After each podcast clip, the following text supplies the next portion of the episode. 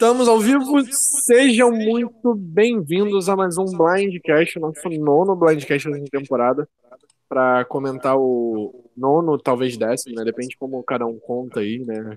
Tivemos episódio duplo há duas semanas atrás, se não me engano. Estou aqui hoje com o Felipe Bononi, tudo bom, Bononi?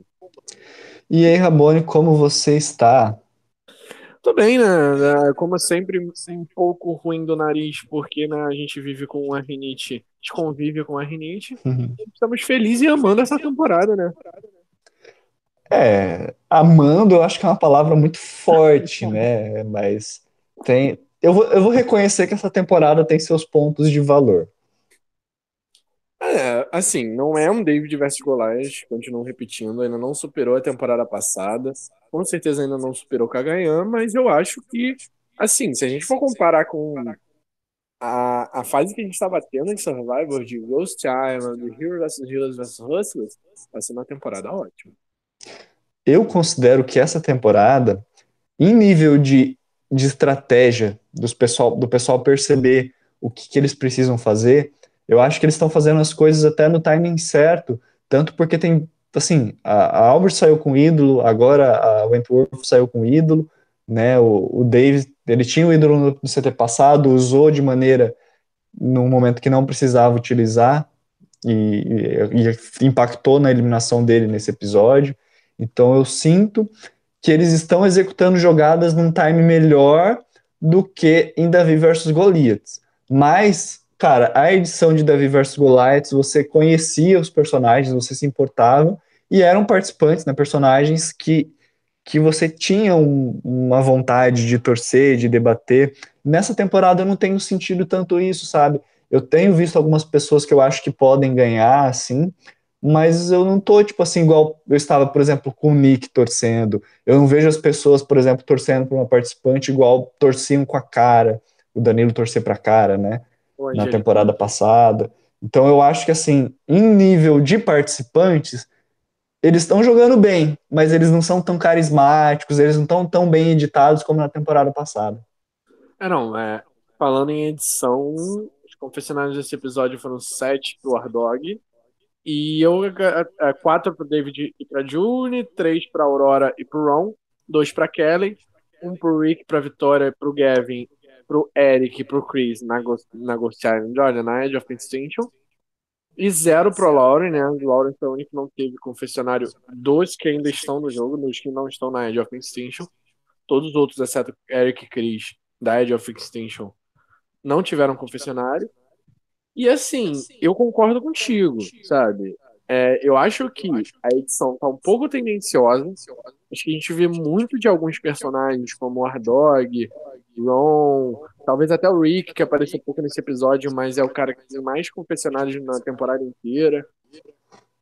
E, uhum. assim, Julie, a gente vê muita opinião da Julie toda hora.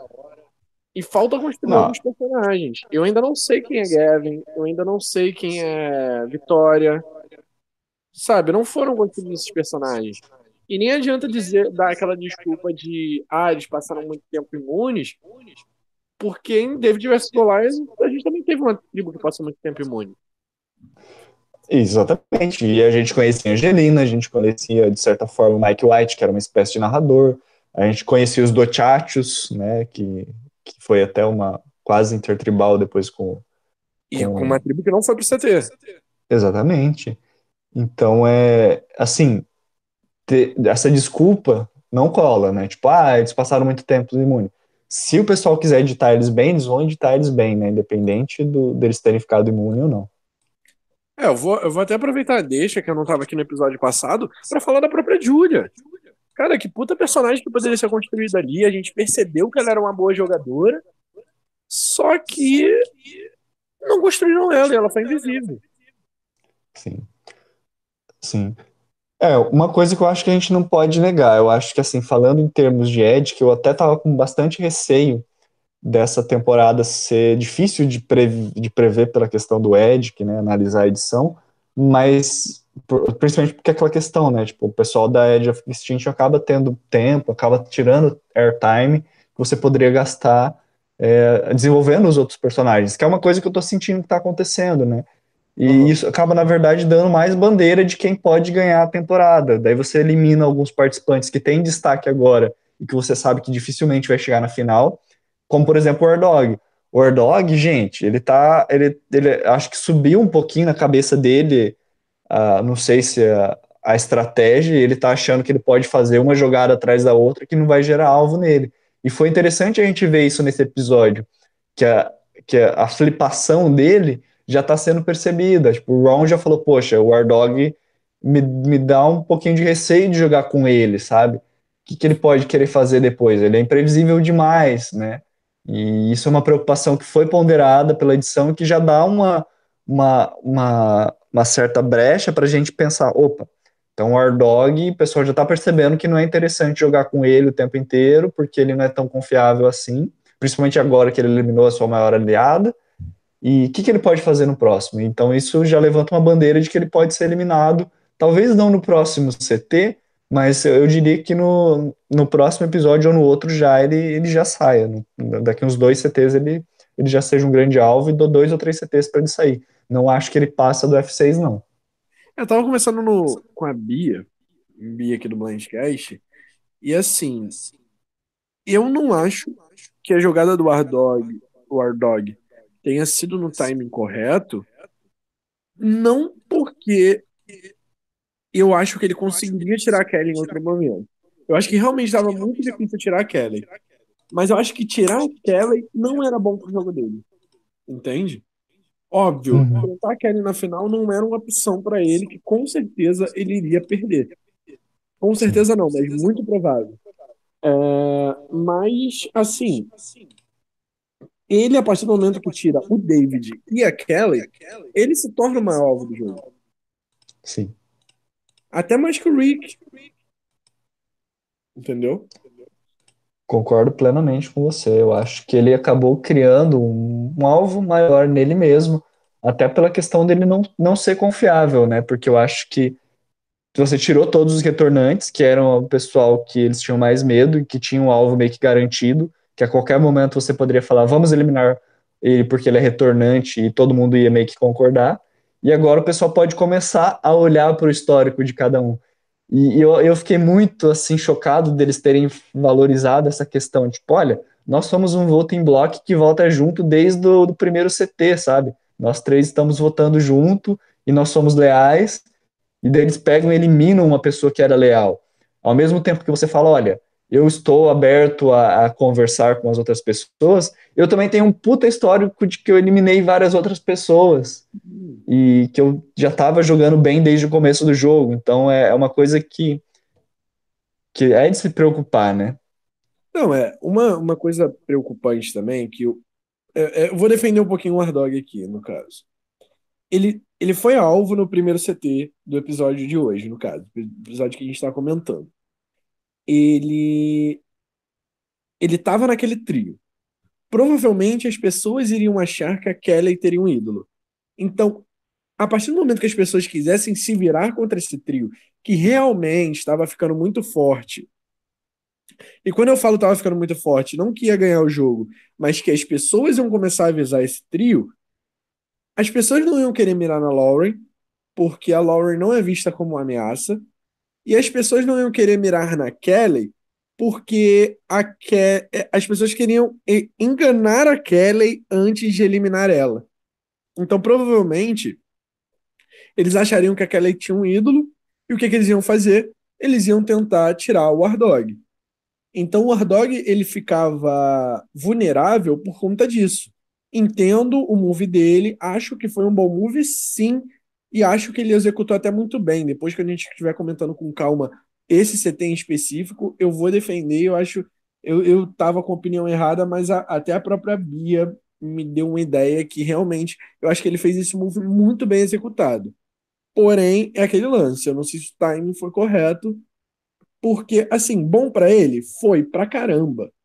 Mas a partir do momento em que saem os quatro principais alvos do jogo, que são Aubrey, Joe, David e Kelly, agora os retornantes vão começar a ver quem são os alvos, os retornantes, desculpa, os novatos vão começar a ver quem são os alvos entre os novatos. Agora a temporada acabou de começar.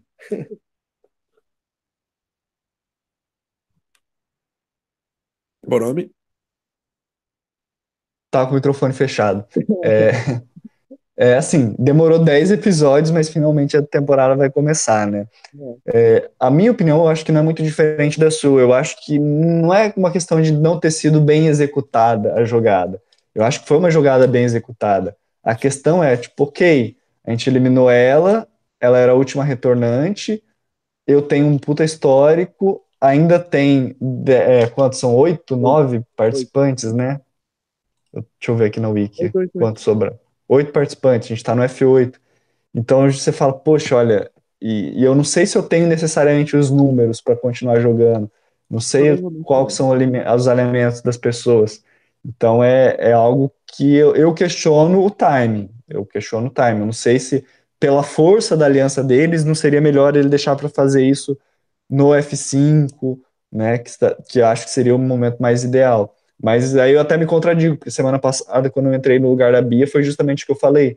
Não tem um, um, manualzinho que você pode seguir a risca que toda temporada vai dar certo, que você tem que fazer uma aliança no dia 1, que você vai chegar e vai quebrar no, dia F, no, no F5 para você chegar e chegar na final como a única pessoa que teve o melhor jogo e tal. Até porque pode acontecer de você não ter o melhor jogo e você precisar trabalhar com isso e, e mudar e eliminar pessoas em momentos diferentes para que isso beneficie o seu jogo. Eu penso que para o jogo do Wardog, pelo que foi apresentado, não era interessante para ele eliminar nesse momento, mas seria interessante eliminar antes da final.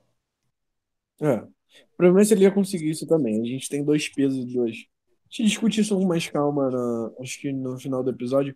Vamos comentar um pouquinho de como, como, como isso aconteceu, né? Do que a gente está falando. É, a gente começou o episódio com a, a o pós-CT maluco, né? Que eliminou a Júlia. Tipo, parece que faz tanto tempo, né? Mas foi semana passada.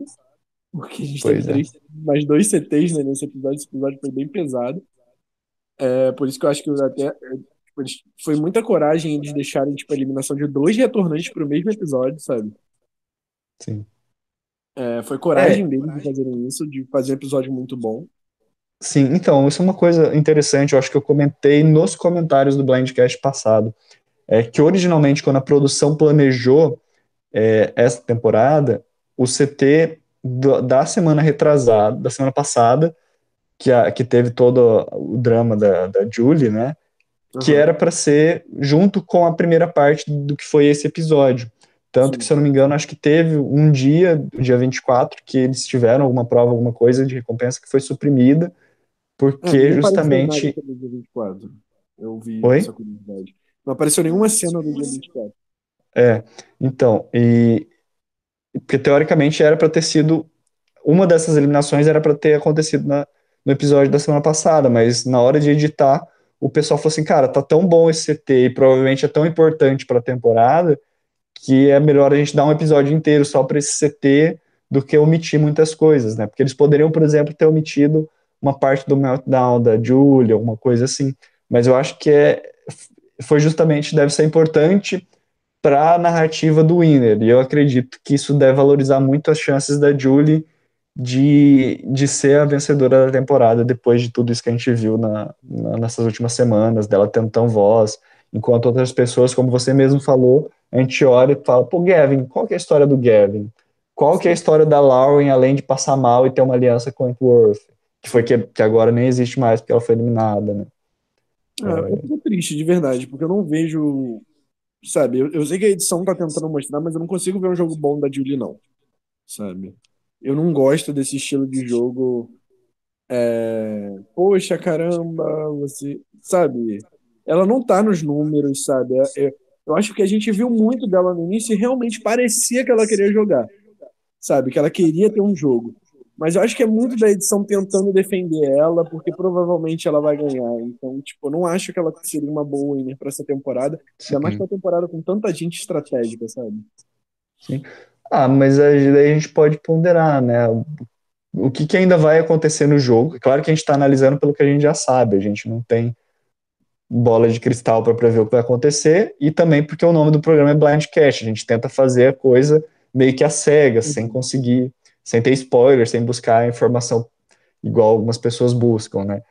Mas é, a gente não sabe ainda o que, que ela vai fazer, o que, que ela fez, o que, que ela pode ter feito de estratégico no resto da temporada que justifique, né, ela ser a vencedora. Ganhar, né? A gente está pressupondo aqui. É, a gente está teorizando. Experiência, né?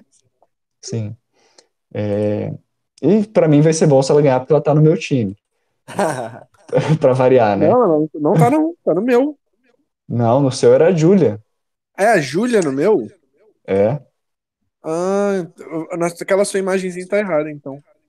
Tava, tava errado. Eu confundi porque no começo da temporada quem se importava com Julia e Julie, né? Ah, então. Não, não, é isso mesmo. É isso mesmo. Tanto que eu, eu, lembro que eu tinha falado, eu lembro que eu falei no Blindcast Zero que eu falei, eu gostei muito da fala dela, eu não gostei da voz dela e da entonação dela.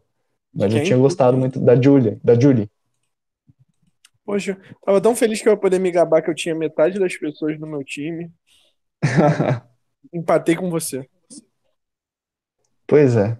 Estamos empatados no draft, né? Na verdade, assim, na pontuação você está ganhando, seus participantes fizeram mais pontos. Só que como a gente não leva em conta a pontuação do draft, só considera quem que ganhou, então, teoricamente, você tem três ainda, Lauren, Vitória e o Wardog. Eu tenho Aurora, Julie e Rick. O Danilo tem o Rick e Gavin, e a Bia tem Gavin e Ron, né? A Bia e o Danilo tadinhos, né? Você tinha quatro, você perdeu o David hoje, né? Perdi o David. Você tava e na o... frente, com mais participantes, no caso. É. Mas, ó, tadinha, a Bia tem Gavin e Ron. O Ron, eu até falei no episódio passado. Eu, ele até me surpreendeu positivamente, porque eu esperava algo tão ruim dele, que quando ele veio e tentou ser estratégico, e, a, e o que ele fez com o Joey, por exemplo, dele ter um controle tão grande assim, contra um, um retornante, para mim foi tão bem feito que fala, poxa, o Ron é uma pessoa que eu gostei, gostei do que ele fez, sabe? Tipo assim, não é o personagem, o melhor personagem do mundo, mas eu gostei, sabe? Do, em relação ao que eu esperava, ele me surpreendeu. É até o que eu ia dizer, porque eu, eu, eu queria comparar um pouco a edição do Ardog com a edição do Ron, por exemplo a gente vê o Wardog como um vilão. E, tipo, acho que não há, não há tipo, dúvidas que o Wardog seria um vilão se ele tivesse que retornar, por exemplo, no Heroes vs Villains. Correto? Uhum. Certo. E a lá Tony Vlad.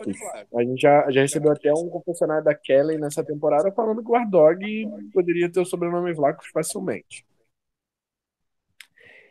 E aí, vamos lá.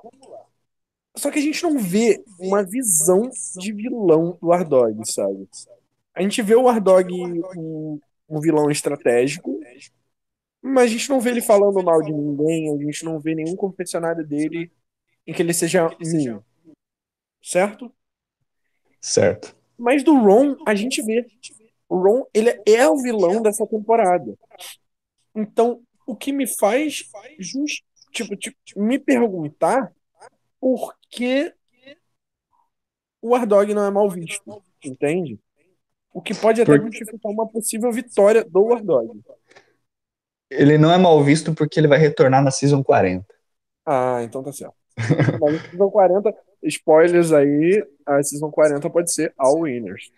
É, então, é, isso é interessante a gente ponderar, mas antes eu só gostaria de ler o comentário aqui, a, a Beat, o, o, Leon, o Lennon Mello fez um comentário, mas ele removeu, então não consigo ler. E, e a Beatriz Forlenza Camille, não sei se vocês conhecem, ela é dita como rainha do Blindcast. Ela comentou que cheguei, quero que os dois percam, falando sobre os dois participantes da tribo dela, que é o Gavin e o Ron.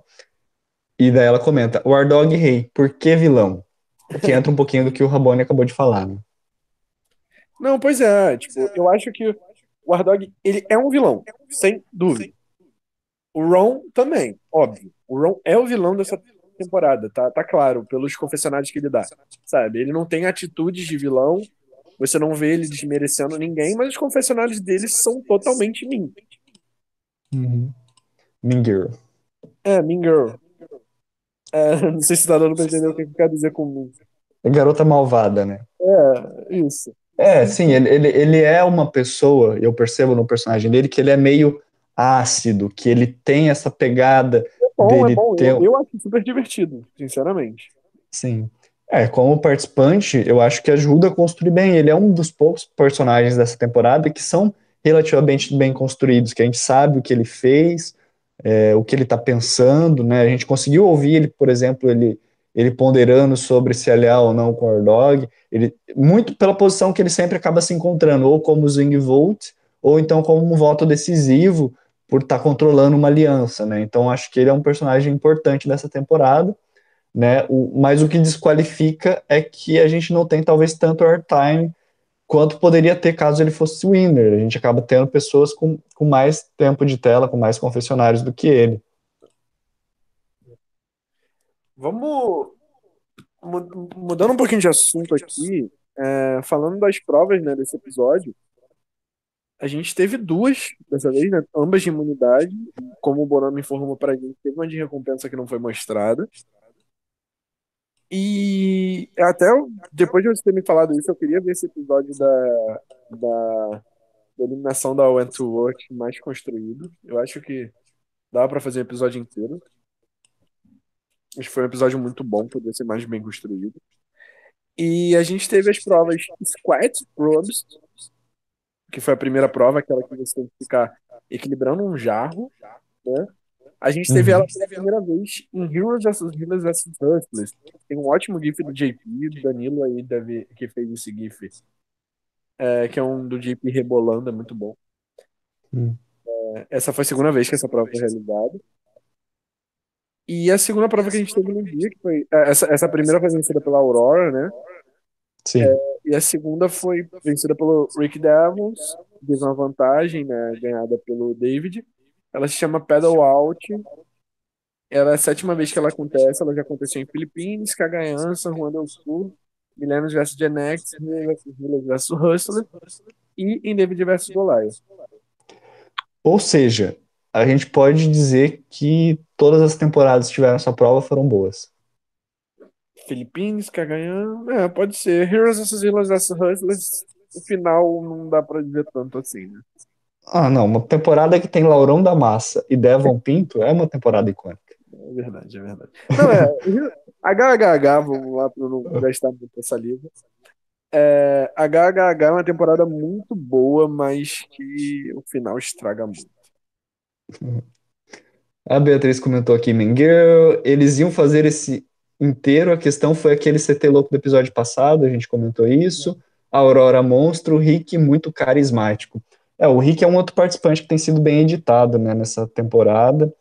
É, e ele não foi. Ele, ele teve uma vantagem né, justamente nessa primeira prova. Né? Ele é tão carismático que ele recebeu até uma vantagem para conseguir. é, o principal aliado dele, né? Convenhamos. Isso. Foi nessa primeira prova? Ou foi não, na foi segunda? Na segunda. Porque depois, foi, na depois segunda. Tá certo, tá certo, exatamente. É, a Aurora ganhou a primeira, o Rick ganhou a segunda com a vantagem. Uhum. E, e, eu até gostaria de perguntar a Rabone, nosso especialista em provas, você acha que essa vantagem ajudou ele? Porque ele estava tão disparado que eu acho que mesmo que, que fosse com cinco, talvez ele ganhasse. É, eu pensei sobre isso, assim. Ele é um ele é bom em provas, tanto que foi ele que retornou, né? Então, da, é, tipo, ele não é um challenge beast, mas ele é bom. Ele ganhou do Eric, que seria um challenge beast. É do Eric, não, desculpa, é do Chris. Sim. E assim, você saber que você tem uma vantagem pode ser algo positivo ou negativo para o seu psicológico. A partir do momento em que ele estava errando pra caraca na quarta bola, se ele tivesse que colocar cinco bolas, talvez ele estivesse destabilizado ali. Entendeu?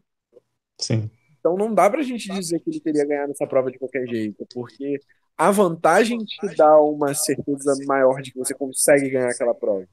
Então, a partir do momento que você sabe que você tem mais chances de ganhar, você coloca essa cabeça ali e fala, e fala ah, eu vou ganhar essa prova. Então, eu acho que não dá pra gente afirmar que ele teria ganho a prova, apesar dele ter ganhado com folga. É, apesar dele ter sido o primeiro a colocar quatro bolas, né, no caso. É, mas. Tam, tipo, ele poderia perder também, porque ele poderia se destabilizar, tipo, em acreditar, ah, não tem chance de eu ganhar, tem gente melhor que eu aqui. É, eu só pondero a questão porque acho que a única pessoa que conseguiu chegar perto dele foi, acho que o Ron, né?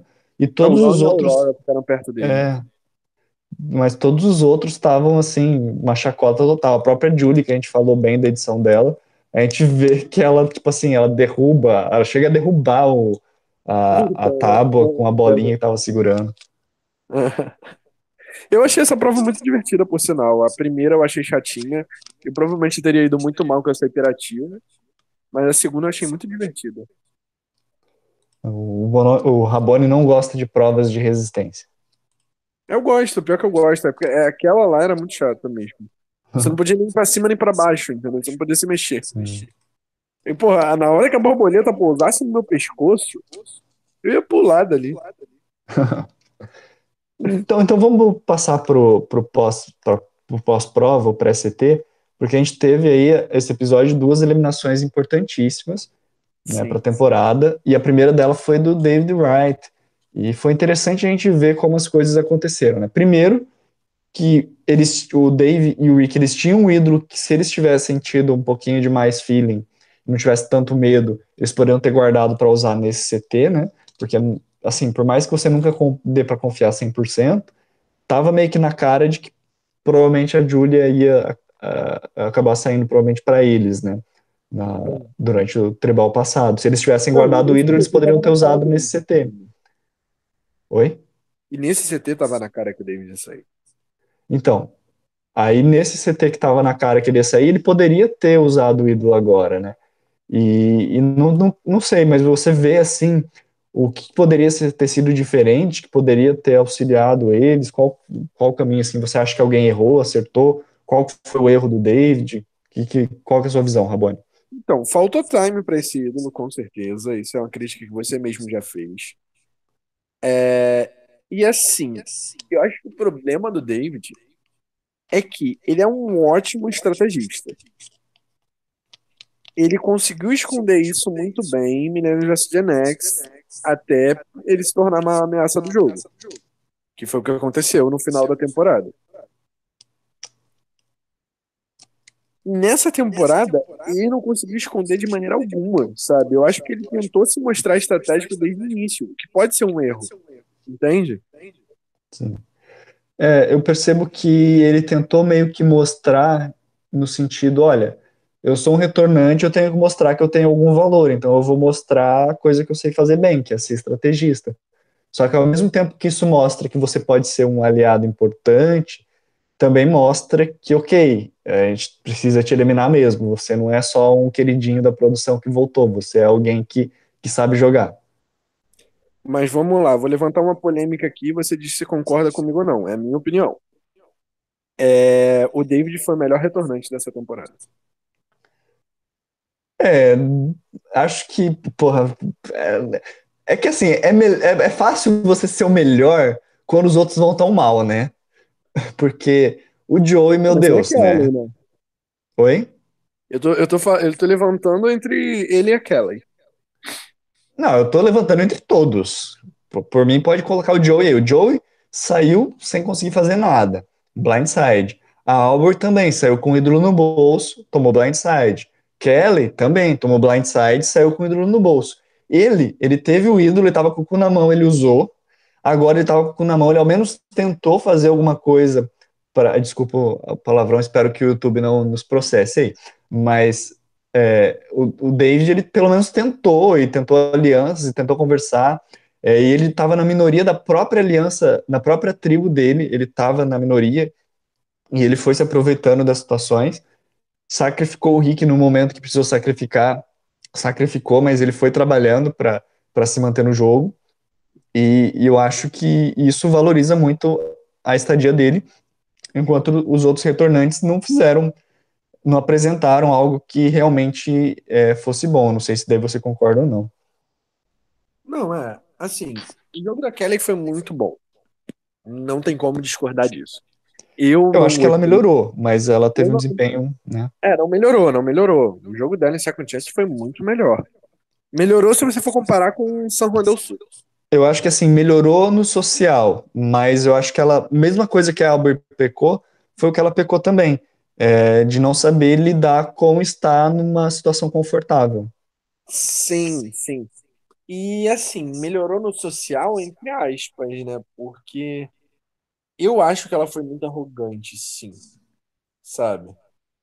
Eu acho que faltou um pouco de tato, pelo menos pelo que a edição mostrou. Eu sei que a edição pega pesado com algumas pessoas. Mas assim, eu, Rabone, não gostei da personagem Kelly nessa temporada. É, já comentei até que no Blindcast me incomodei com alguns confessionários dela, quanto ao David ser afeminado e tudo mais. É, eu acho que a edição propositalmente quis colocar ela como uma vilã, mas a gente conseguiu ver que ela não conseguiu jogar em maioria. E ela passou tanto tempo em minoria que eu acho que a arrogância que ela demonstrou estando em maioria não foi bom pro jogo dela, entende? É, eu, entendo, mas é justamente o que eu pondero. Acho que assim, ela ter construído uma aliança, ela ter conseguido participar, estar numa aliança relativamente majoritária, mesmo que a sua tribo não tenha perdurado para ela fazer essa aliança valer por mais tempo, é, é, é, um mérito, sabe? Eu acho que daí, daí a gente volta naquela coisa. Ela foi melhor de algo que já não era tão bom, porque a tempo, mesmo que o pessoal seja muito fã dela, a gente tem que ser sincero, eu até gostei dela e tudo mais, achei interessante a temporada, a Second Chance dela, surpreendeu no Second Chance em relação à, à primeira vez que ela jogou, em questão de longevidade, mas, é, querendo ou não, ela nunca teve um social maravilhoso, ela sempre teve dificuldade para criar relacionamentos, algo que ela mesma reconhece, não sou só eu falando, ah, eu acho que ela não é. Não, é algo que ela falou, ela tem vídeos, se procurar no YouTube, tem vídeos dela analisando a participação dela, que ela mesma fala que ela precisava melhorar o, relacionamento dela. Nessa temporada ela fala disso, que ela tem que melhorar o social dela. É, e eu acho que ela teve uma melhora, só que assim, você melhorar de 0 para 1, sendo que você está numa escala de 0 a 10, não é necessariamente a oitava maravilha do mundo. Então é, é uma coisa que a gente tem que se ponderar na questão do social. Ela tem outras coisas que são muito boas, que fazem ela ser uma personagem bacana, mas ela tem falhas no jogo dela e por isso que ela jogou a terceira vez e não ganhou. E a gente não sabe se jogar uma quarta vez vai ter alguma chance ou não, né? É, eu acho difícil, sinceramente, que a edição construiu tanto ela como uma vilã dessa vez, que, assim, eu acho difícil o público, principalmente o público do sofá, querer que ela retorne de novo. Eu gostaria, sinceramente, porque eu gostaria de ver uma, uma redenção dessa personagem dela, porque eu não quero, eu não quero acreditar que a Kelly dessa temporada é a Kelly Wentworth, entendeu? Sim. É, o, uma coisa interessante que você falou mais cedo foi a questão de que existem rumores que a Season 40, que saiu essa temporada, é, essa temporada, saiu essa semana, rumor, alguns rumores lá no Inside Survivor, que essa temporada pode ser uma, uma temporada de, de, de, de vencedores, né? Uma All Winners, que é uma temporada que, na verdade, é, os executivos da CBS já perdem há muito tempo, mas os produtores de Survivor têm bastante relutância em fazer. Quem leu a matéria na né, em inglês, em inglês, né, inglês, vai ver que eles questionam justamente essa, essa, essa ponderação e eles falam que pode ser que não seja uma, necessariamente uma temporada de all winners, mas que tenham uma tribo, pelo menos, de winners, né, que seja mais uma temporada de All Legends, alguma coisa assim, copiando o VD. É, e eu acho que pode ser o que aconteça, né, que tem uma tribo de winners e uma outra tribo de participantes, assim, mais carismáticos, né, ou que, que tem um social, um estratégico reconhecidamente mais forte. Aliás, eu acho que funcionaria muito bem essa divisão, sabe, de, de de social, estratégico e, e qual são o tweet, outlast, play, outlast, outlast, né? Eu acho que funcionaria muito bem essa divisão numa temporada de All Legends. Você fala assim, vou trazer os três, assim, três tribos, uma tribo assim só com o pessoal mais bom estrategicamente, melhor estrategicamente, mais bom, nossa, melhor estrategicamente, melhor no social, né? melhor na, na parte física. Vou trazer esses três grupos, montar três tribos que são assim, tipo assim, os melhores dos melhores. Acho que isso poderia funcionar e seria muito bem feito. E daí eu até volto no, no não sei se você bom uma winners, porque não teria o alvo de ser winner. Entende? Uhum. Eu acho que a partir do momento que você mistura, eu queria ver um all-winners mesmo, que não seja agora, mas que seja mais pra frente, em que tem mais possibilidade de pessoas pro cast. Mas eu queria ver uma temporada só de campeões, Pra ver quem é o melhor dentre os campeões, entendeu? Então vamos fazer assim, ó, vou fazer um convite para quem está nos ouvindo agora ou no futuro. O Blindcast, é, como é que é o nosso Blindcast? O Blind Steal, que a gente inaugurou na, na off-season dessa temporada, vamos fazer um quando terminar essa temporada do, do, do Edge of Extinction. Sim. Vamos fazer um Blind Steal com retornando com vencedores. Vamos Só pegar ali os 38, os 37 vencedores e vamos fazer uma temporada. 38, e o convite é que vocês aí de casa já comecem a mandar aí as sugestões de vocês. Depois a gente até pode abrir uma enquete lá no grupo da Tribo Falou para poder ter mais opções. Mas vocês deixam aí quem são os melhores winners ou, por exemplo, como vocês acham que poderia ser uma divisão, né? Porque essa divisão que eu falei, por exemplo, de você separar os, os, os melhores estratégicos, os melhores sociais, os melhores físicos, poderia ser feito numa temporada winner. Você pega, ó, esses aqui são os winners estratégicos. Dê sugestões aí, que depois a gente organiza um blind steal no, na off-season só com all winners para a gente debater é, como seria uma, temporada com os melhores participantes. Fica um convite aí para vocês. Curti e já quero. É, aproveitando aqui os comentários, é, vamos. Eu até ia comentar do David, eu quero depois me lembra de falar do David mais um pouquinho. Mas vamos ler os comentários aqui. O Felipe BMS falou: Eu acho que o social da Kelly foi complexo, ao mesmo tempo que conseguiu se encaixar numa boa aliança que a protegia muito bem. Ela não soube ter dado algum ser quem estava de fora da aliança. Ah, ela não soube ter tato algum com quem estava de fora da aliança, não soube aproximar mais ninguém para perto dela. É, isso é uma, uma coisa interessante, né, que a gente estava comentando da Kelly, que eu acho que, que foi o que eu até comentei, eu acho que ela evoluiu no social, evoluiu, mas foi justamente o que eu falei, né, que ele colocou aqui em palavras mais esmiuçado, né, não soube ter esse tato para lidar justamente com as pessoas que estavam de fora da aliança. E, e, a gente sabe que muitas vezes o blindside vem justamente porque a gente não tem um tato bom com o resto da, da, da tribo, com o resto do pessoal que está fora da aliança, que poderia nos avisar de um possível blindside, ou que poderia não querer ter um blindside, pelo menos, pelo contrário, querer trabalhar com a gente. Então, acho que foi realmente uma das coisas que ela pecou e que eu acho que poderia ser melhor, né, se ela tivesse esse tato que o Felipe comentou. É, o, o Lennon Mello comentou: o que acharam do Ardog dizendo que o Dave era o nêmese deles? Não tínhamos visto muito disso. É, o que, que você acha disso? A Bia até comentou aqui nossa, Desculpa, eu não pensei a mesma coisa, achei tão do nada. O David era o quê? O Nemesis, tipo, o maior rival dele. Ah, é, a gente não viu, a gente não viu essa rivalidade sendo construída, mas acho que é mais por ser um grande alvo, né? É o cara que não queria jogar com ele e que era o cara que ia ganhar do outro lado, entendeu? Com certeza ia ganhar do outro lado. É, é, foi a primeira vez na temporada, eu acho que foi justamente nesse episódio que eles colocaram, porque o Dave foi eliminado e provavelmente ele não deve retornar, né? Então é. é, é não, não teria outro momento para eles colocarem. Desculpa. Baixou o Michel Temer ainda. É, baixou a voz aqui, minha, eu tô com uma, uma garganta meio zoada, peço desculpa a vocês aí. Mas é. Assim, o David não deve voltar essa temporada, ele não deve, deve ter chance, a menos que seja uma prova muito muito estratégica, muito de puzzle, que ele vá muito bem, o que eu acho que ele também não é o melhor em puzzles, apesar dele ser bom em puzzles, ele não é o, o Christian, né? Então pode ser que ele não volte. Principalmente, eu espero que seja uma, uma prova complexa, igual são as provas normalmente que são de F5, F4, que você tem que fazer tipo, mil coisas. Você tem que ser bom físico, bom estratégico, né? Bom em puzzles. Espero que seja uma, uma prova assim bem complexa também para o Edge of Extinction. Então, era o momento de se mostrar uh, essa rivalidade deles.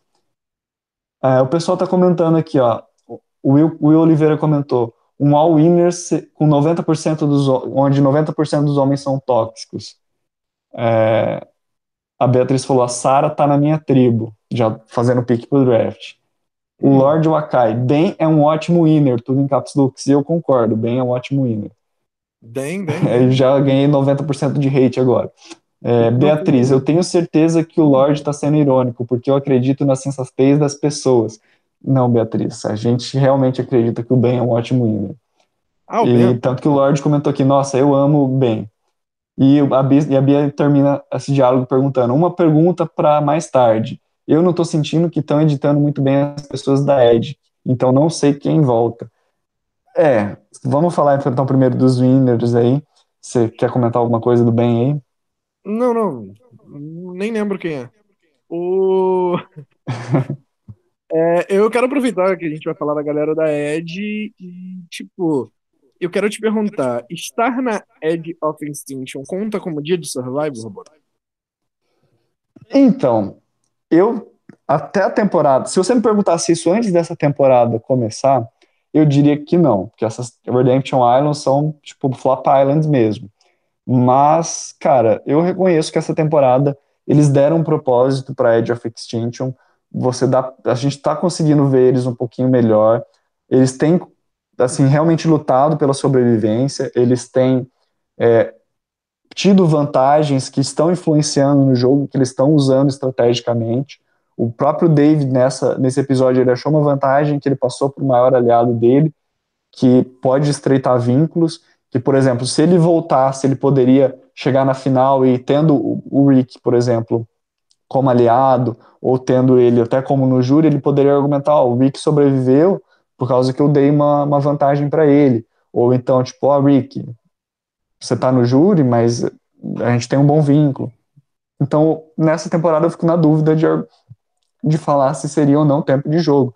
Mas é, eu acho que seria o que você ia falar, né? A, a Aubrey completou, teoricamente, 100 dias de jogo nessa temporada. Pois é, exatamente isso era a informação que eu ia dar. Amanda para Amanda Kimmel, né? Parvari Shallow, Robert Bonham, Boston Rob, Ozzy, Siri e Andrea se juntam ao top 8, né? As oito pessoas que ficaram 100 dias em Survivor, junto com a Aubrey. Exatamente. Se contar a de Finch. É, só só para não para fechar, mas só para trazer uma curiosidade que eu levantei aqui agora enquanto falava, a gente tem 37 temporadas e são 13 vencedoras mulheres. Então, se a gente for dividir a, a tribo aí, a temporada, como Survivor gosta de fazer, né, metade homens, metade mulheres, a gente não tem tantas opções de mulheres assim. Só três ficariam de fora, enquanto a tribo dos homens teria uma opção aí de escolher entre mais de 20 participantes. É, teria que escolher entre as 14 mulheres, né? As 13 que já ganharam a vitória. O... É, ok. ok. É... Vitória. Sim. Ó, a Beatriz comentou aqui, Rabone Rei é, conta, eles são júri. Mas tempo de júri conta como tempo de jogo? Não, né? Não, não, não. Na ponderosa não conta. Na ponderosa não conta, né? Conta não, o dia que você foi eliminado. é, então eles não estão na ponderosa também, né? Uhum. Mas enfim, é... É, sobre quem, quem vai retornar da Edge of Extinction, o meu palpite é justamente a Alda. E aí justificaria os 100 dias de Survivor. É. Então, é, o Gustavo Ferreira chegou aqui e comentou: cheguei puto pela eliminação da minha Feve. Já, ainda bem que ele chegou agora, depois que a gente já falou tudo da, da Kelly. É. E, e, se a Aubrey aparece no final da temporada e ganha, o que você acha? Cara, eu. Eu acho que não seria justo porque as vantagens e as coisas que ela fez na Edge of Extinction não influenciaram o jogo.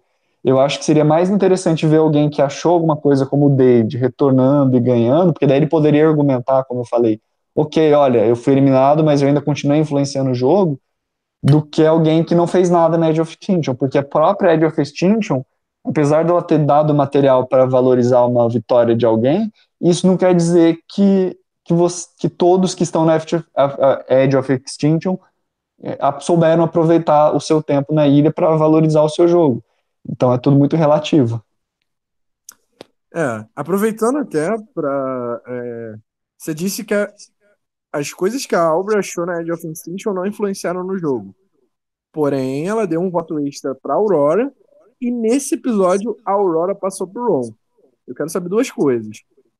O que você achou disso, da Aurora passar pro Ron?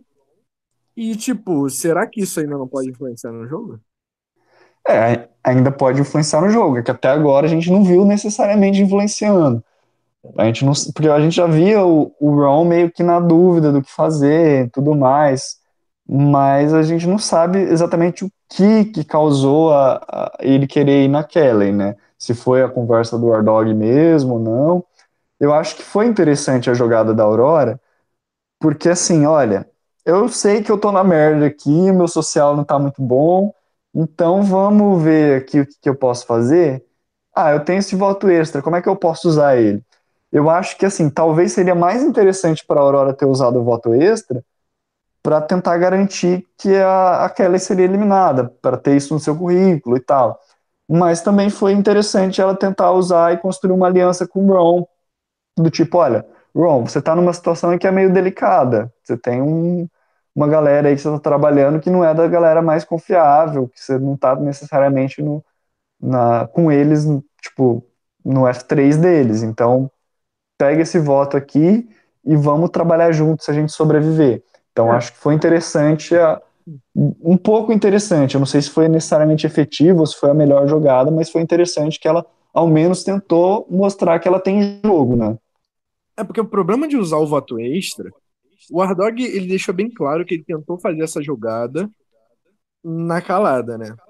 Tentou fazer essa jogada sem que a Kelly soubesse Justamente porque se ele não sabia, ele tinha uma suspeita muito grande sobre o ídolo da Kelly. Uhum. Então, a partir do momento que a Aurora tirasse um voto extra e falasse vou usar, a Kelly já poderia pensar, pô, tem algo rolando, acho melhor me garantir. Não, mas ela poderia ter usado sem falar. Porque daí, não, mas... teoricamente, eles empatariam 5 a 5 né? Mas tem como usar sem falar? Não tem que pedir pro Jeff? Pra não, sem falar pros aliados, entendeu? Como assim? chegar no momento da votação e usar. Eu acho que você ah, não precisa anunciar, você anuncia. Oi? É, ela não tem que anunciar pro Jeff e falar, olha, eu vou usar isso aqui. Não, não, ela tem que. Ela pode chegar lá no, no coisinho e votar um voto a mais. Tem certeza? Porque Tenho certeza. Algumas vezes que isso aconteceu, aconteceu com anunciando. Não, quando você tem o voto extra, você não precisa anunciar. Quando você vai roubar o voto, você tem que anunciar. Entendi. É, então ela poderia ter gastado esse voto extra sim. Nessa Só que daí tem.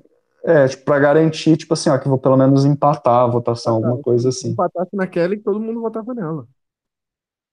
É, o Will comentou aqui agora, sim, a Kelly não avisou quando ela utilizou, né? Não lembrava que a Kelly tinha usado voto extra, mas ela não precisa avisar. Quando? Não lembro. O pessoal sabe mais do que eu aqui. Não tem nada não, gente. Não, acho que deve ter sido em outra temporada, não nessa. É, deve ter sido em Second Chance, provavelmente. Nessa ela não teve, não. Nessa. Entendi. Eu lembro que o Dan já teve voto extra. O Dan, aquele Dan tóxico de Woods Apare. Uhum. Mas eu não lembro como é que foi usado, desculpa mesmo. Ó, eu tava a Bia tá... anunciado. Então, realmente, cara, eu não, não vejo. Assim, é muito bom você construir confiança com os outros e você dar um poder para essa pessoa é uma maneira ótima de construir confiança. Você uhum. dar poder para uma pessoa também é uma maneira ótima de entregar o jogo na mão daquela pessoa e sabe. A é. Aurora é. já não tem nada para falar do jogo dela. Ela vai falar: não, beleza, é, Ron, me leva para final. Você ganha de mim. Pode ser. É, a Aurora tá com uma cara de Gold aí. É, a Beatriz comentou aqui. Lembra que teve uma vez em David versus Goliath que eles perderam a conta de quantos votos tinham tido? Na verdade, foi, na verdade, alguém que, se eu não me engano, que tinha perdido o voto, né? Que tinha é tomado um punitivo e não podia votar, né? alguma coisa assim. Entendi. E daí ninguém percebeu. Não sei se foi nessa ou em Ghost Island que teve alguma coisa disso também. Foi em David vs Goliath, tenho quase certeza. Aham. É, a, a, Bia, Aurora Vaqueira. Gente, Kellen de Ghost Island, não a Wentworth. É, ele tá falando de Ghost Island, realmente. O Will tava falando de. de realmente, ah, agora sim, lembrei. A, a, como é que é o nome da tribo deles mesmo? Não sei o que, Strong. a, a Ghost, Ghost Strong. Não, é, não, esqueci o nome da tribo deles. Uhum. Ah, era, era um meme maravilhoso da Kelly falando Sim. da tribo deles Strong, mas esqueci o nome da tribo. É, alguém lembrar, e fala aí também, e também fala do, do Stephen Se- Second Chance, que ele usou sem avisar. Não, o Stephen. Eu lembro do Stephen Second Chance roubando o voto do Joe. E avisando. Hum. Ah, sim, eu não lembro. Mas não teve Foi duas? eliminado nesse CT, inclusive. Não teve duas vezes em, em, em Second Chance? Teve uma temporada que teve o voto extra e o rouba-voto, não lembro qual que foi. É, não lembro. Mas enfim, Eu sei que em Second Chance teve um rouba-voto e o Stephen roubou do Joe e anunciou. Uhum. É por- exatamente essa cena que eu tava pensando pra ver o que, que ia acontecer com a Aurora. Sim. Mas enfim, é, a gente, bom ou ruim? Vamos, vamos chegar num consenso aqui. Eu acho ruim. No eu geral. acho que não foi a melhor jogada possível. Eu acho que ela poderia ter feito outras, outras formas de usar essa vantagem, de questionar isso. É, até porque a gente ouviu pouco do Ron, do que ele pretende fazer com esse voto extra, ele pretende realmente jogar com ela. Se ele realmente for jogar com ela, eu acho que tem o seu lado positivo. Tipo, olha, É, é, agora a gente está numa aliança, ela pelo menos está tendo algum jogo, porque antes ela não tinha. O jogo dela antes era ser carregada junto com o Joe e depois ficar como alvo, né? Agora pelo menos ela tem um jogo, então nisso eu considero que não foi de todo ruim. não, não tem, porque se, se ela tivesse um voto extra, teria mais chance dela ter um jogo, entendeu? Sim, sim, com certeza. Se fazer uma jogada que ela dissesse, foi uma jogada minha. Entende? Sim, não, eu concordo. Como eu falei, poderia ser melhor, mas é, foi, foi, foi, melhor do que não ter feito nada. É, tá, ok.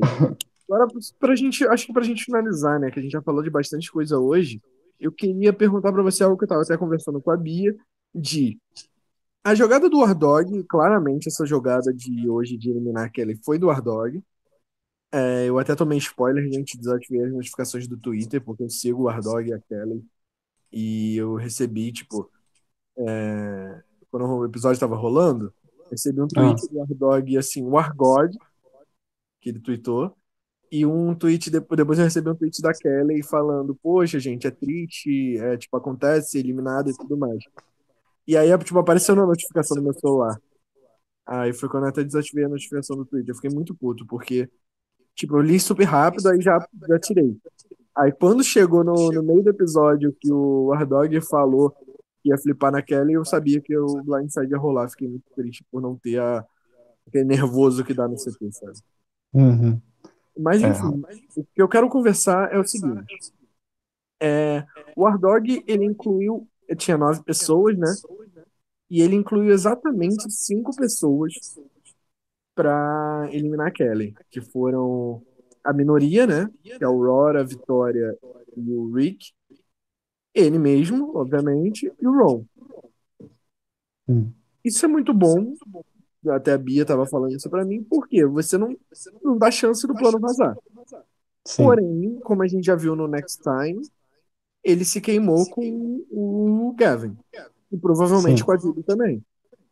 O quanto foi bom fazer isso? De, tipo, só vou garantir cinco pessoas e não vou contar para as outras três. Então, é que a gente tem vivido uma era em Survivor que tem tá até sendo refletido nos jogos virtuais, mas que tem, teve muito em Davi versus Goliath, que foi das pessoas buscarem esses, essas votações unânimes. É bom pensando em jury management, é bom pensando em jogo a longo prazo, você votar junto, porque daí você não tem um alvo específico naquela aliança ou na, naquelas pessoas né, que votaram naquele CT. Você não deixa ninguém piss off, né? Tipo assim, eu não sabia do plano, você não confiou em mim, você não contou comigo. Mas é, é uma estratégia, eu acho que é parte, eu acho que tem momentos que você precisa ser extremamente secreto. Eu acho que tem alguns momentos, por exemplo, na primeira votação, que é quando você tá meio que tateando ainda, que você precisa saber quem que vai votar com você, que é bom você ter, assim, um- uma restrição de quem você está falando e vai votar, não, não abrir isso para todo mundo. E tem momentos como esse que eu acho que não poderia ser muito diferente, porque qualquer pessoa que vazasse para Kelly ou para Lauren que, que, ela, que, elas poderiam ser alvo, que a Kelly poderia ser alvo, a chance de ter um ídolo usado e causar um empate seria muito grande. Aí eu acho que seria ruim. O que eu questiono é, por exemplo, por que não contar com o Gavin? Por que não é, contar com a Julie, sabe? Não, é exatamente isso que eu tô colocando. Contar pra Lauren, ok. É, eu também não teria contado de jeito nenhum. Contar pra Kelly, óbvio que não, né? Vou votar em você, uso ídolo. A, a, a Lauren, olha, eu tava chamando ela de Lauren também. A Julie, ela, a gente entende.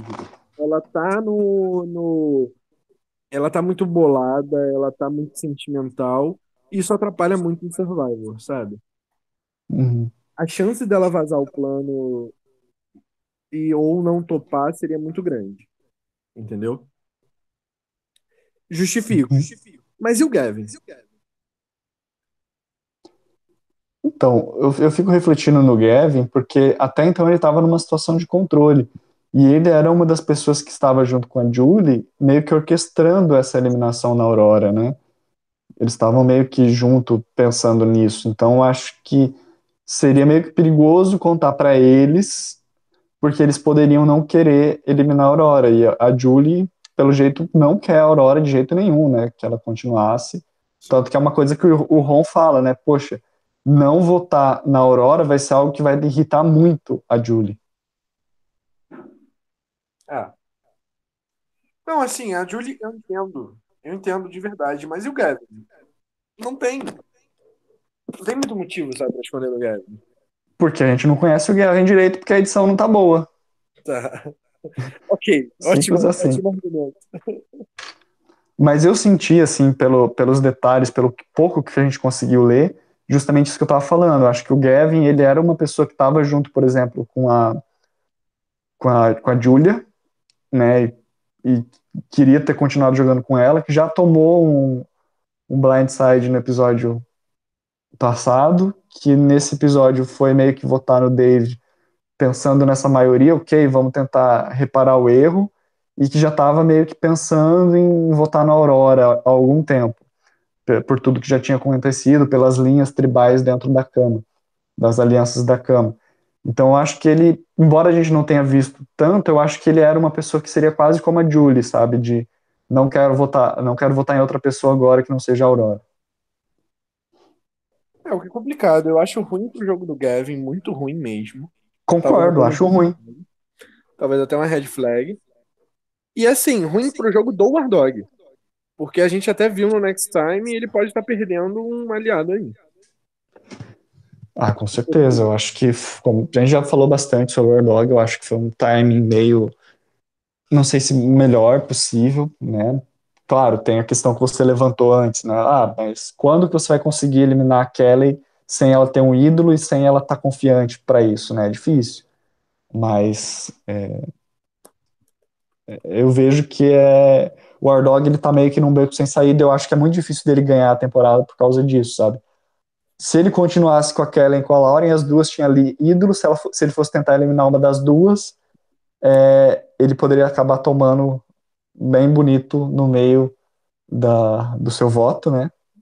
acabar sendo eliminado, por, justamente por causa disso. Eu, eu, acredito que a Lauren e a Kelly teriam uma aliança muito mais forte, elas poderiam querer ir para a final juntas, ou uma querer eliminar a outra, mas teriam um ídolo e acabar, acabaria sobrando para ele. Sim. Isso pensando se ele fosse continuar fiel sem continuar fiel, se ele fosse querer eliminar elas em algum outro momento, que seja, por exemplo, no F5, elas também teriam um ídolo, poderiam utilizar e, e acabar sobrando para ele da mesma forma. O que pesa dele ter eliminado agora é justamente a questão de que ele era uma pessoa que até aquele momento estava falando: não, a gente é uma aliança leal, a gente é uma aliança leal, a gente não tem rachadura, vem com a gente que você está garantido. E agora ele justamente quebra isso. E ele quebra isso no momento que ele vem de uma running streak, né, de uma sequência de votos que ele participou, basicamente votando corretamente em quase todas as eliminações, se não em todas. Eu não lembro se ele votou corretamente em todas. Vou até conferir isso aqui agora. É, ele votou War Dog. Votou na Wendy, saiu a Rain. É, ele não tinha votação perfeita. Depois ele votou no Kate, Kate eliminado. Chris, Chris eliminado. Rick, Rick eliminado. O Andy teve empate, o Andy eliminado. Votou no David, saiu o Joe. Votou no Eric, saiu o Eric. Votou na Julia, saiu a Julia. Votou no David, saiu, saiu o David. Votou na Kelly, saiu o David. Ele não tem um histórico perfeito, mas ele teve aí vários blindsides e várias mudanças é, de, de poder. Né? que a saída do Joe não foi nem um pouco ruim para ele. É. Então... Foi um blind que ele tipo, tomou e ficou.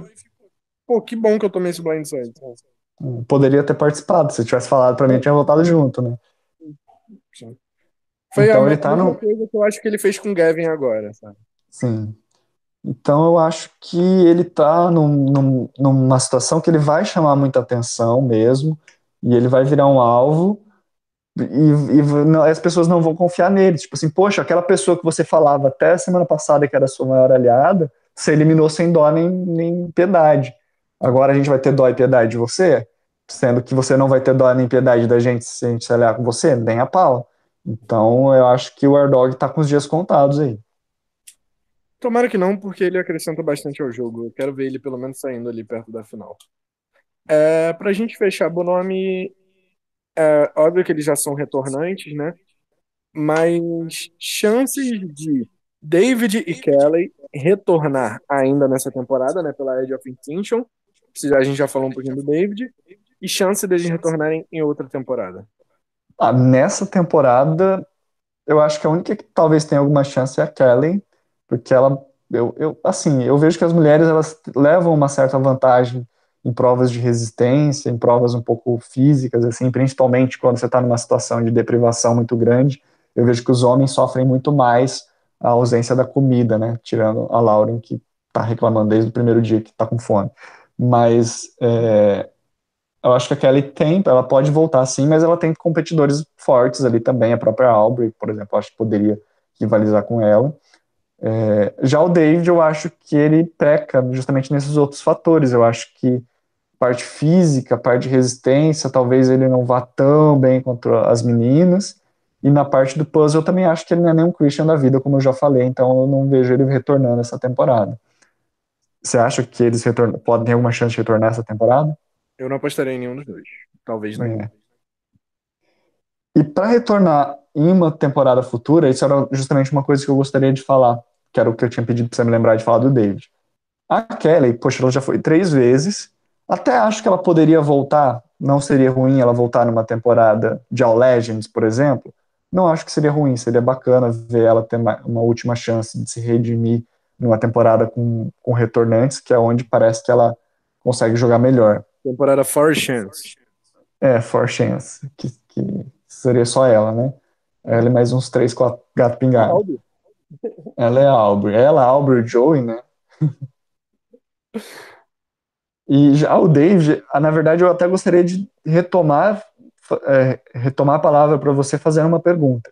Porque o David, no começo da temporada, a gente comentou até no Blindcast Zero, que talvez não seria a temporada ideal para ele voltar, porque justamente ele construir uma visão, construir uma visão, se construir uma visão de que ele é um bom jogador, de que ele é um jogador estratégico e que ele poderia ser um alvo muito fácil de ser eliminado nessa temporada, que acabou sendo mais ou menos o que a gente acabou vendo acontecer. Para ele voltar numa, numa third chance, numa terceira oportunidade, eu particularmente vejo que ele volta fortalecido, porque ele conseguiu voltar, ele não foi tão longe igual ele foi na temporada original dele, mas ele mostrou que ele tem qualidades, que as qualidades dele estratégicas estão presentes, que, a, que ele, apesar dele não ter tido um social bom que tenha feito ele estar numa tribo, numa aliança majoritária, realmente algo que, que peca, mas ele tem um estratégico.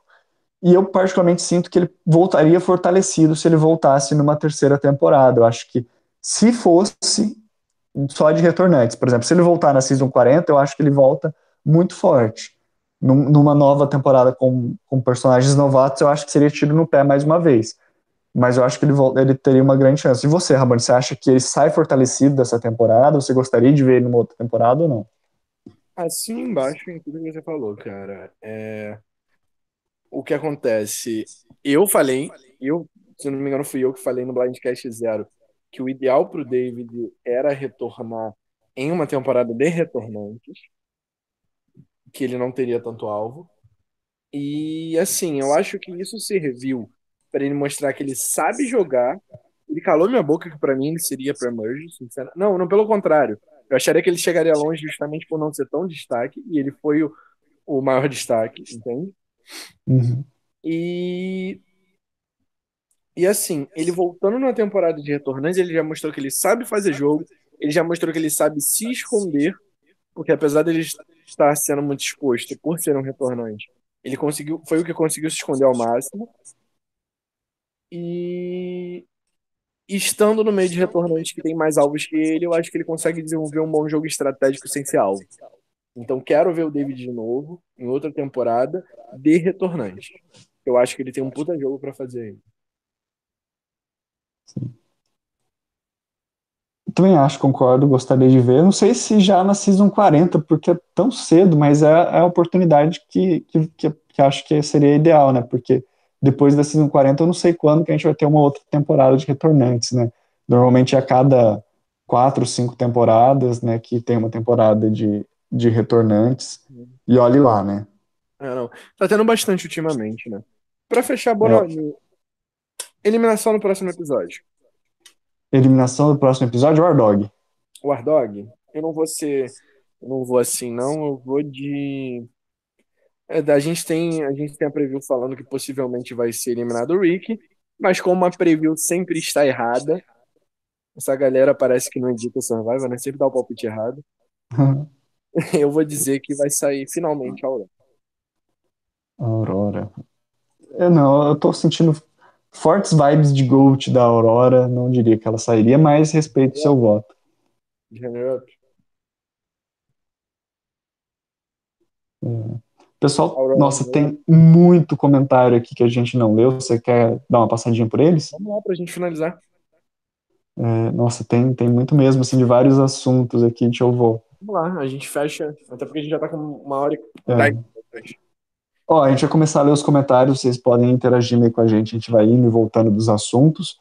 É, se você ainda não curtiu, se você ainda não se inscreveu no canal, não clicou na sinetinha, aproveite esse momento para dar uma respirada, tomar um gole de água, fazer tudo isso daí, que agora a gente vai começar a ler os comentários, essa última parte dos comentários. Vou descer para a cozinha pegar um cafezinho. Desculpa é. se vocês fazerem barulhos aí, gente. Já que a gente está no momento ah, eu... de contração, né? É. Sim. Começando aqui pelo, pelo, pelo, pelo, pelo último comentário antes que a gente não teria lido, o Oliveira lembrou que o nome da tribo da Ghost Island era a tribo Navite. Navite a Beatriz, Beatriz falou assim: Eu esqueço que não tô na live e falo as coisas em voz alta, provavelmente respondendo a gente. Eu fiquei imaginando a Bia falando sozinha com o computador agora. Tadinho. Tadinho. Bia, é... entra aí. Vem cá. É, dramaticamente Miguel, poxa, nenhuma memória nesse podcast, não sei do que está falando. para variar, né? Quando a gente lê os comentários. Memória? Ah, tá, deve, é. ser do, deve ser Do fato de a gente não tá lembrando as coisas, né? Normalmente a gente gosta de trazer tantas informações, e talvez a gente pecou um pouquinho, é. porque a gente fez a, já, talvez mais livre, né? Pelo, pelo bom nome uma vez de Wikipedia, mas eu tô ficando velho. É. O João Paulo Souza, cheguei cedo, seja bem-vindo, João Paulo Souza. É... A Beatriz comentou que é melhor fazer damage control do que não conseguir fazer a jogada. Falando, acho que sobre alguma outra coisa que eu não lembro também, mas acho que era sobre a Aurora. Memória 100% aqui. É... Ah, tá. Acho que ela estava falando, na verdade, sobre não ter contado para os dois aliados, porque depois ela comenta aqui. Mas aí todo mundo sabe, menos as duas. Gente, não faz sentido. É, é realmente. Foi o que Muito que eu trouxe para cá, como eu já expliquei, foi justamente uma conversa no privado com a Bia. Então, por isso que, tipo, ela defendeu muito o Ardog e eu não defendo tanto assim. Seria bom a Bia estar tá aqui, né, para se defender, mas. Sim. O, mas o Leno, ele comentou uma. Também o Leno ele comentou uma coisa que eu achei muito interessante, eu, eu não tinha pensado nisso. Ele falou assim: olha, não teria sido melhor o Ron ter eliminado a Aurora e fazer a Kelly ver o Ordog votando nela e a confusão ser formada? Não sei. É, talvez, cara. Porque, tipo, É, só que, assim, ele, que- ele perderia a confiança do Wardog, entende? E Uhum. ganharia a confiança da Kelly e da Laurie, que são pessoas que ele provavelmente ia querer eliminar mais à frente. Assim, é mais fácil eliminar o Wardog do que eliminar elas duas, sabe?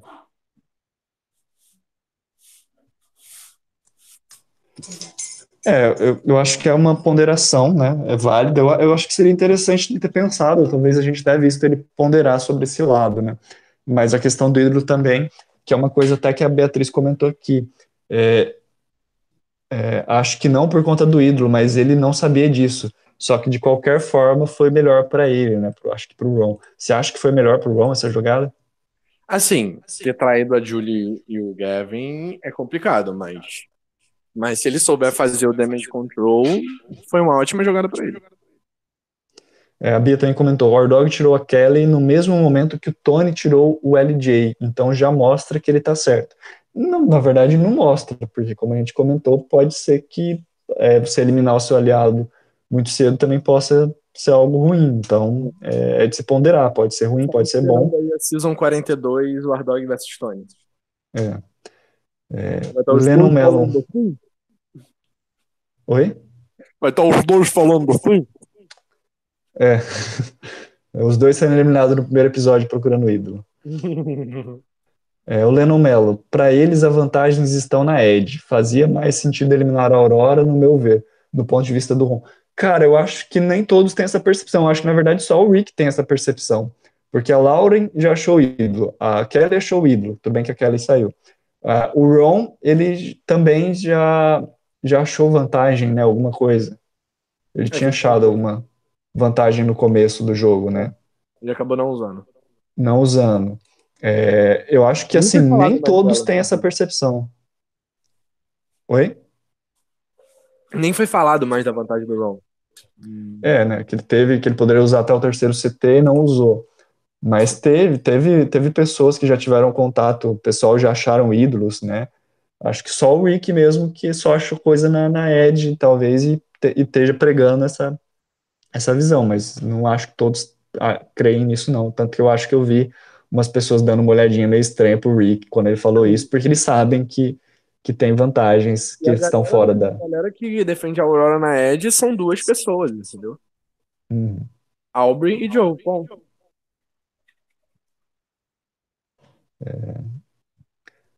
Lauren Monstro, a edição dela tá muito ruim. Eu nem sonho que ela tem chance de vencer. A Bia comentou isso aqui. Também acho que ela não tem chance de vencer. Ela é uma puta personagem que poderia, sim, estar sendo bem construída. E, e a Bia contra-argumentou a nossa chance da Kelly ir bem na, e voltar da Edge, dizendo que David foi melhor que a Kelly em todas as provas de imunidade nessa temporada. Pois é. Não, o David E- é bom em provas, sim. Só que eu não vejo ele, ele sendo bom numa prova. Porque, assim, as provas de retorno de Edge costumam ser mais complexas, né? Tipo, tem um momento de cada coisinha, assim. Sim. E eu não vejo O- ele sendo bom nesse, nesse total, sabe? Nesse conjunto. E sobre isso também o João Paulo Souza comentou que ele não jogar a imunidade para ela não jogar a imunidade para comer pizza foi triste. Ah, eu eu esqueci de comentar sobre isso, gente. Pra mim, quem, quem senta em desafio de imunidade não merece vencer Survivor, não. Então, é... a exceto a vitória. Vitória pode. Aí a Beatriz respondeu: aquela pizza tinha uma cara horrível também, mas com fome, Ah, né? Com para. fome. Tava linda aquela pizza. Me deu vontade de comer pizza, assim. É, o Lennon lembrou que, né, sem falar que o Ron pode ter se queimado com a Julie, ela queria muito a Aurora fora, que foi o que a gente comentou, mas aí a Beatriz respondeu, mas a Julie odeia todo mundo, então não sei com quem ela vai jogar. Não, é, a Julie, se ela ia dominar o jogo se, se todo mundo fizesse as vontades dela. E, tipo, não seria um domínio estratégico, seria um domínio de tipo, ah, eu não gosto da pessoa, vamos eliminar.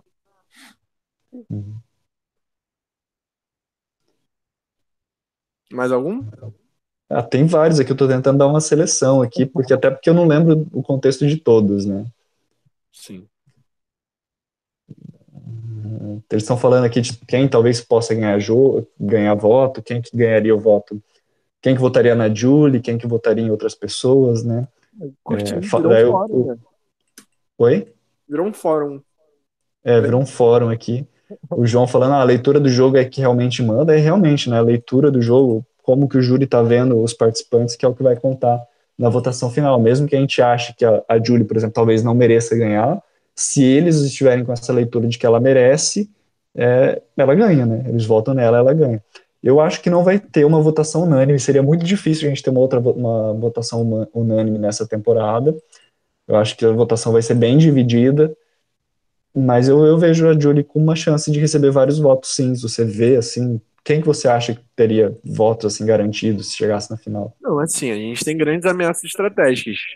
Mas a gente sabe que essas ameaças estratégicas são meio editadas e às vezes nem, nem tem chance de ganhar um jogo, sabe? Uhum. A gente é, acha que vai ter, mas não vai. Mas eu acho que a Julia tem chance de ganhar sim, gente. Até a Aurora tem chance de ganhar. Convenhamos, até porque ela tem dois votos quase garantidos no júri. Mas esse júri é muito complexo. A gente tem o Ring, gente. Será que o Ring vota no Hard por exemplo, se o Hard chegar na final? Não vota. A gente nem sabe se vota, né? Você não sabe nem quem é o Ring. É. é. Esse é um ponderamento interessante, né? O pessoal até levantou isso, uma questão, não lembro aonde, que o Jeff não tem mais usado a palavra jurado, né, para se referir a eles. Eles falam, é, não, acho que no primeiro episódio ele falou, ah, vejam os membros do nosso júri, daí entraram os participantes, mas nos últimos episódios o Jeff não tem falado, ó, os jurados, os jurados, ah, o jurado tal, o jurado isso, não tem se referido a eles como jurados, e se a, se a temporada for com todos os Dead of Extinction no júri, como a gente teve só dois que quitaram, então nós vamos ter, na verdade, são considerando que vão ser três finalistas, eram quantos participantes? 18 na temporada? 13 jurados. 13 jurados. Se forem três 13 jurados. 13 jurados. 13 jurados. É, não é tanto jurado a mais, né? Porque normalmente tem sido com 10 as votações. Então pode ser que 13, 3 a mais, não, né? não sei se. Né? Oi? Ainda pode ter gente que desiste. É, pode ter gente que desiste, pode ter gente que se machuca e tem que quitar também, vai saber, né? do que acontece. O Eric tá com cara de que vai desistir. Uhum. Depois que ele perder a prova de retorno. É, o João Paulo falou: se no próximo tiver um blindside do Ardog planejado pela Lauren, ia ser bom demais. É, no Ardog, né? Lauren ia aparecer no jogo, né? Finalmente. I, ia ser legal. Uh, o Felipe falou: espero que agora todos comecem a jogar com muita vontade, porque por enquanto não quero ninguém ali ganhando. É, a gente tem certeza que se a Lauren tiver mais de dois confessionários no próximo episódio, ou ela vai ser eliminada, ou ela vai armar um blindside. É. é, vamos ver aí, né? Porque agora sobrou em jogo, teoricamente, Aurora, Gavin, Julie, Lauren, Rick, Ron, Vitória e War Dog. E assim, se eu fosse apostar assim, quem tem edição de winner entre esses oito finalistas, é, seria entre Mickey e Julie, porque o Ardog ele tá com muito alvo, com muita, com muita, chamando muita atenção por tudo que ele já fez, pelas alianças que ele já quebrou, né? Então acho que seria arriscado dizer que ele chegaria na final. Acho que ele não tem muita chance não. É, se eu tivesse que apostar meu dinheiro em alguém, eu apostaria na Julie ou talvez no Rick, mas não, não quero. Não são as, as pessoas que eu gostaria. Uhum. E por fim, o último comentário que fizeram aqui, do João Paulo Souza também, eles já estão gravando a temporada 40? Não, eles não estão gravando a temporada 40, eles estão gravando a temporada 39, e assim que terminar a 39, desculpa, caiu o lápis aqui, e assim que eles gravarem a 39, eles começam a gravar a temporada 40, mas pouco se sabe exatamente do que vai ser. É, eu especulo, na verdade o pessoal está especulando que que seja uma temporada de all-winners ou de retornantes, provavelmente pelas informações que a é, galera é, já tem. quase certeza que vai ser, né? É, é. Por, Por ser a temporada que vai comemorar 20 anos de Survival. Sim. Eu acredito que vai ter vários é, vencedores, porque provavelmente o pessoal que gosta de spoiler, que está indo atrás, principalmente das comunidades americanas, já deve ter ouvido falar, já deve estar tá sabendo quem que está viajando para ir lá para Fiji para filmar a temporada. Né? Então já deve ter alguns spoilers aí nas comunidades americanas. Só que, como preza o nosso nome aqui, Blindcast, a gente evita ficar sabendo muitas informações com antecedência. Ué, isso eu nem acho que seja uma informação tão ruim assim, porque tipo, não é spoiler. Eu, eu, uhum. eu evito ao máximo spoiler sobre o que aconteceu no episódio. Mas eu acho que tipo, quem pode estar no cast e tudo mais é algo interessante. É. Eu acredito que a partir do, do final da, da Season 38, que é essa atual, quando eles terminarem de gravar a Season 40, já deve ter spoilers aí de bem, bem divulgados de alguns retornantes. Mas eu acho que todos os retornantes mesmo, qual vai ser a temática, qual vai ser a divisão, a gente só vai saber quando terminar a Season 39 de exibir. Só em dezembro a gente vai saber mesmo. Eu acho que vai ser tipo, deve ser tipo uma temporada de tipo, 19 pessoas contra o Ben, que é o melhor winner da história de Survival. Só que não. Mas isso aí, quem perdeu aí, não, não ouviu, a gente vai abrir uma enquete aí mais pra frente lá na Tribo Falou, para vocês votarem aí nos winners e a gente vai fazer um blind steal na off-season, justamente debatendo como que seriam as tribos, né, e como seriam também os, e quem seriam também os retornantes, caso seja uma temporada de All Legends ou de All Winners. Então deixem aí nos seus comentários, que já teve bastante, mas deixem no, não nos comentários da live, mas nos comentários do episódio mesmo, se vocês puderem deixar, porque daí fica registrado a de, a de live do, do YouTube, enquanto o YouTube existir, fica registrado, deixem os comentários de vocês, e também participem lá do Tribo Falou, que a gente vai abrir enquete lá para poder escolher os, os participantes que a gente vai fazer o Blind Steam. É. é isso, então, bora ver. É isso. Se tem algum recadinho, beijo, abraço para mandar para alguém. Não, beijo para todo mundo que ficou acompanhando até o final, a galera que sempre tá por aí. Isso aí, todo. Bia. Beijo, Bia. Isso aí. É, João Paulo, legal essa ideia. Vamos acompanhando aqui. É, agradecer, né? Um casal, um quadrisal, né? um quadrisal. É, agradecer João Paulo, Felipe BMS, Beatriz Forlenza Camille, é, Dramaticamente Miguel, Lennon Melo, é, quem mais? Deixa eu ver aqui o nome, tanto comentário que é difícil ver. Will Oliveira, Abraço para vocês, muito obrigado por terem ouvido. Isso aí. Lord Waikai. Entrar no grupo da tribo Falou Survivor no Brasil. E abraço também para o Bolacha CC, que não estava na live, mas com certeza vai ouvir a gente depois. É o melhor fã old school do Blindcast. É, é, é o alimento que mais acompanha o Blindcast. Isso aí, Bolacha Cream Cracker. Abração. É isso aí, gente. Tchau, tchau. Beijinho. Gente, eu estou longe do computador, eu preciso ir lá para fechar a live, esqueci. Te aguarda. É, eu, vou, eu vou fazer o Danilo aqui, vou falar, gente, tem que almoçar, tchau.